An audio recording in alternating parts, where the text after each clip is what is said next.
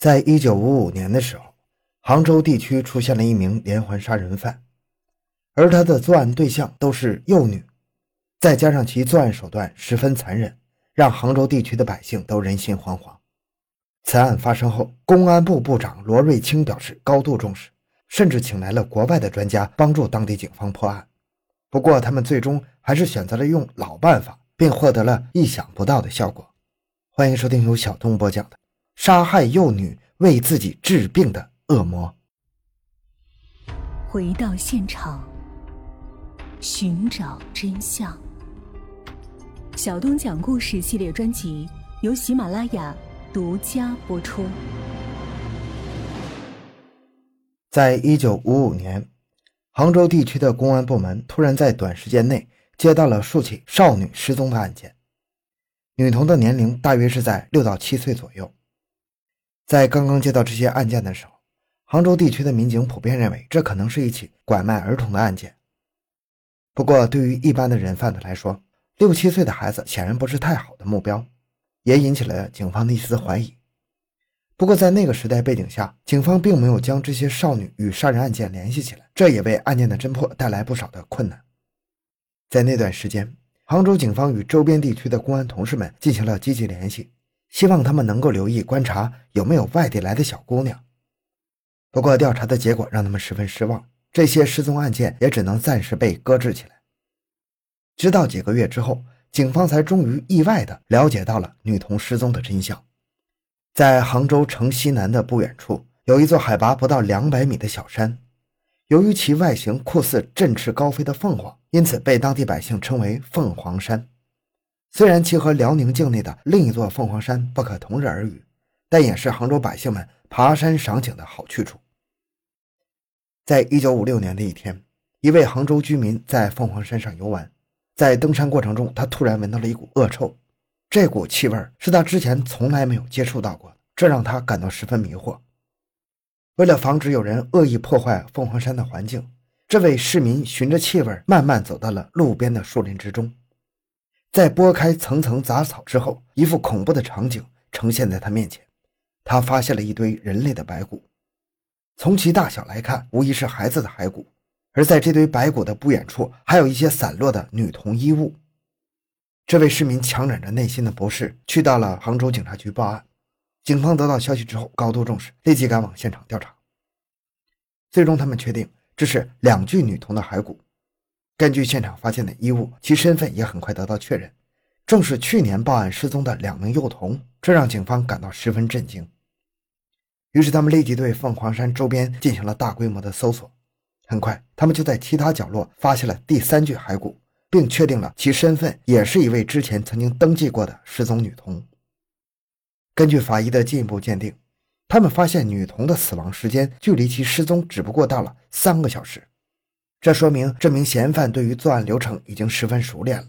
杭州警方感到了巨大的担忧，于是他们立即将这一情报汇报给了上级部门。由于犯人的作案手段十分恶劣，因此这一案件也引起了时任公安部部长的罗瑞卿将军的重视。他责令杭州警方必须尽快侦破此案。与此同时，罗瑞卿也在考虑杭州警方可能存在经验不足的问题。还特地从前苏联请来了一位刑侦专家协助他们破案。在苏联专家到来之后，杭州警方便立即向他陈述了案件的相关情况。这位专家当即开始旁征博引，试图用一些经典案例来类比这起连环杀人案。他觉得这些杀人狂都是有相似性的，并试图借此推断其大致形象。不过，杭州地区的警方则觉得这样的刑侦手段听起来很高级。但是有点太耗费时间了，而且这位罪犯在作案的时候丝毫没有警惕性，也不知道销毁关键性证据，显然不是苏联专家口中的那种犯罪高手。因此，他们最终决定不采纳苏联专家的建议，而改用最简单的方法，在凤凰山附近蹲守。要知道，当时幼女连环杀手案已经在杭州城内传开了。有人担心犯人会因此更换作案地点，不过杭州警方坚信犯人不是那种高智商罪犯，仍然不断的增加凤凰山附近的巡查人数，而他们这种土办法最终也确实起了大作用。一天傍晚，巡查队员发现一名可疑男子，他当时正领着一位七八岁的小姑娘向凤凰山方向走去。一路上，他还不时从口袋中掏出一些炒黄豆递到孩子手里。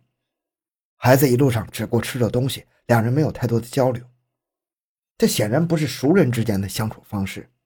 这名队员认为此人有重大犯罪嫌疑，便偷偷的在远处跟随着两个人。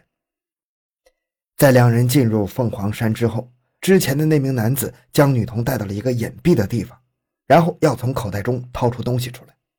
侦查队员认为再不动手，女孩就会受到生命危险，于是当即从旁边冲出来，直接将那名男子压在身下。在经过了短暂的搏斗之后，该男子终于被制服。赶来的警方从他口袋中找到了钢针、剃刀、绳索等作案工具，这也让犯罪嫌疑人的身份被确定下来。警方之后先将孩子送回了家，然后将男子带回警局审问。而这名叫许仁忠的中年男人见事情败露，便对于自己此前的作案事实供认不讳。而案件背后的真相，则让民警们。再次陷入到了震惊之中。审讯过程中，犯人说自己名叫许仁忠，是浙江东阳人。之前在老家的时候，一直以务农为生，并且早已生育，并育有几个孩子。在解放之后，他希望多赚些钱补贴家用，便离开了东阳，来到了杭州，在这里做起了水泥工。警方接下来便开始询问他的作案动机。许仁忠的说法让警方大跌眼镜。他说自己从小就一直患有严重的鼻炎，这让自己的生活出现了不小的问题。不过，许仁忠一直很抵触到医院就医，连中医都不愿意看。他觉得只有神婆和巫医能够治好自己的病。他对于一些偏方有着近乎疯狂的偏执。在到达杭州之后，他觉得省城中一定有更厉害的大仙儿。便在几年里一直不断的走访，最终真让他找到了一个偏方。不过这个偏方需要用的药材十分吓人，那就是女孩的鲜血。神婆说，女童血有着滋阴补阳、强身健体的作用。正常人在听到这种药方之后，应该就放弃了。不过许仁忠这个人性格相当固执，而且他也没有接受过良好的教育。他一直是一个没有朋友的人，这让他对于社会的认识存在巨大缺陷。他并不觉得为了治好自己杀害女童有什么不妥，反而开始着手寻找作案对象。从1955年开始，他就在不忙的时候在大街上寻找落单的小女孩，然后用食物为诱饵，把她们诱骗到凤凰山上。在走到僻静无人角落的时候，他就会露出狰狞的面目。他先会用绳索将小女孩绑住，限制他们的行动，然后用随身携带的钢针自女孩的鼻孔刺入他们的大脑。这似乎和他的鼻炎问题有一定的联系。之后，他就会剥光女孩的衣物，对他们实施奸污。在发现完兽鱼之后，他会用剃刀割开被害人的喉管，之后割下他们的腹部、大腿以及阴部的肉，回去煲汤喝。他供认。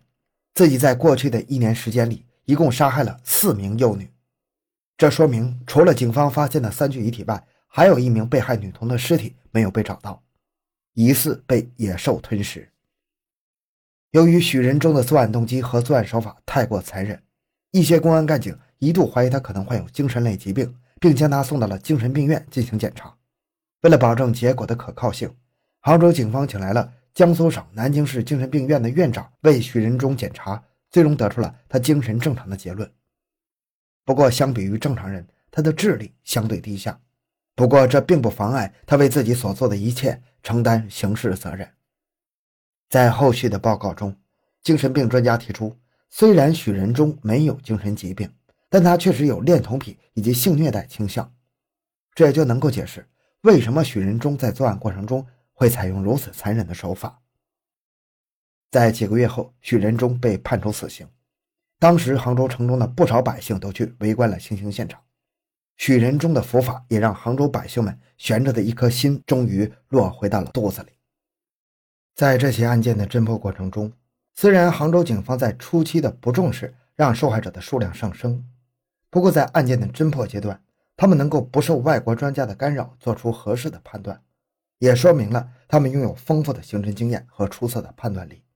这也让杭州百姓对于警方有了更强的信心。